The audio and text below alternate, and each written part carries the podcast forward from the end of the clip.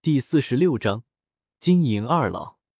兰花附近那由月光凝成的雾气渐渐消失，其吞吐月光的速率达到一个平衡。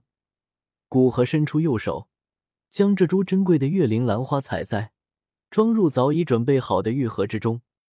在兰花刚刚采摘的刹那，兰花的根茎便微微一颤，转瞬间便枯萎死去，变成毫无能量的枯黄之物。难怪月灵兰花如此稀少，花开之时便是其最为璀璨之时，一被采摘便失去一切，一点退路都不留。月灵兰花根茎的变化让古河微微一愣，感慨的说道：“大致估计了一下时间，发现从古灵城出来到现在，已经去了整整三天。但古河并不准备现在就回去，古灵阁终究只是他对付黑角域一些势力的工具和借口。”而不是束缚他的绳索。若是因为创建了这个势力，连城都不能出去，那就太过。成为自己建造势力的的一个组件，势力本身反而凌驾于他这个创立者之上，简直是本末倒置。收起药鼎，古河飞出山洞，看着完全被破开的石壁，古河转身毫不留恋的往山峰之外飞去。谁又知道这里诞生了一枚六品上品丹药和一株罕见的奇花？飞到中途，古河停了下来，闭上眼睛，磅礴的灵魂之力涌出，感知着从古灵城方向传来的能量波动。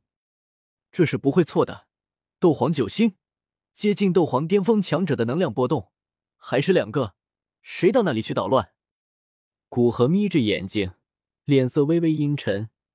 虽说他不在乎自己成立的势力经受一些波折，但这样近乎有着灭绝之危的情况，还是需要去看看的。古河折返往古灵城飞去。数百里之外的古灵城，两个白发老者张开双翼，悬浮在半空之中，对着古灵城怒喝道：“古灵，给我出来！两位大人，阁主外出，暂时不在古灵城。”若两位找阁主有急事，可以直接告诉我。等阁主回来，我一定及时带传达。刘建林赶紧赶到城墙之上，对着悬浮的两人大声道：“你是何人？能带我们传话？”两名老者将目光投向刘建林，被两名斗皇强者盯着，特别是两人都接近斗皇巅峰，饶是这一个多月，跟在古河身边。刘建林已经不是以前那个血宗的小透明，可以说是古灵阁这个兴起的一流势力的二号人物，但还是感觉到一股沉重的压力压在他的胸口，似乎冥冥中的警告告诉他，若不好好回答会死。深吸一口气，刘建林控制着身体本能的颤抖，不卑不亢的道：“我是古灵阁长老刘建林，蒙阁主信任，在长老前面加个大。”领导着古灵阁的拍卖场与商队。右边那个看起来年纪稍小的老者忍不住吐槽道：“大长老变大长老，非要说的这么麻烦。”年纪大的老者狠狠的瞪了他一眼，年小老者讪讪一笑，果断住嘴。不过被年纪小的老者这么一打岔，凝重的气氛倒是稍微放松了很多。那年纪大的老者这才再次看向刘建林。看你这小辈没有认出我们，想来原先也就是个边缘人物，那我便给你提个醒，我等兄弟两人于黑榜之上待了将近二十年之久。给出这么明显的提示，刘建林微微思索，便想到，色变道：“你们是金银二老，黑榜第一与黑榜第二。”因为震惊，刘建林声音都变得有些尖锐。虽然刘建林拔高声音的质疑声有些不敬，不过看在他露出的震惊的脸色甚是合他们的心意，两人也不在意刘建林的一点不敬，平淡的点点头。年纪大的老者继续道：“我们兄弟听说古灵阁将得罪我们的姚氏三兄弟收留了，你能给我一个交代吗？”说着，露出一丝斗皇强者的气势。虽然对于金老来说就是一丝气势。但对于刘建林这个斗灵来说，简直犹如面临天灾来临而无法移动，额头刹那间便布满冷汗。咬了一下舌尖，刘建林利用疼痛刺激自己，使他没有被恐惧吞噬，使劲咬着牙，身体难以抑制的哆嗦。刘建林尽量平稳的回答道：“这是由阁主决定的，两位，阁主不久便会回来。两位若是有时间，还请两位耐心等候；若是没有时间，我一定代为传达。”金老微微阴沉，就连银老脸色也不好看。他们来古灵城就是为了敲竹杠的。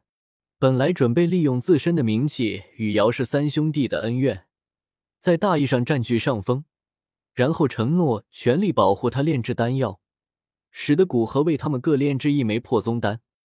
短短十几天，关于古灵城拍卖会的一些细节已经为各大势力以及众多强者所知。他们都知道古灵城新来的神秘炼药师得到了破宗丹方，再结合他的实力，可以轻易推测出来。果然，不过几天的时间，古灵阁主要炼制破宗丹的消息便在黑角域不胫而走。而他们便是知道古河炼制破宗丹的消息，再加上偶然间知道古灵阁主收留了与他们有些间隙的姚氏三兄弟，因此才会起来古灵城敲竹杠的想法。但没想到，一直在古灵城的古灵阁主今天却不在。本不在意的一个小角色，居然还赐他们一句。区区蝼蚁也敢对巨龙不敬？本就心情不好的金老对着下方站立的刘建林径直拍去。在他们认知里，只有强者才有与他们交谈的资格。本来看这个小家伙有点意思，与他说了几句话，但他非但没有感激涕零，反而出言不敬，被打死都属于理所应当的。想来古灵阁主也不会怪罪他帮忙教训手下。看出金老要对刘建林动手，下方还待在城里的铁无脸色变幻不定，最终一咬牙，身形一闪，飞到刘建林旁边，带他离开那座城墙。轰隆！那一段城墙被金老随意一掌给拍得塌陷，可见金老对刘建林的确有着杀心。但这样的破坏并没有让动手的金老脸色好看，反而彻底阴沉下来。将目光投向新晋斗皇狂狮帮帮主身上，看着塌陷的城墙，刘建林脸色苍白如纸，久久不语。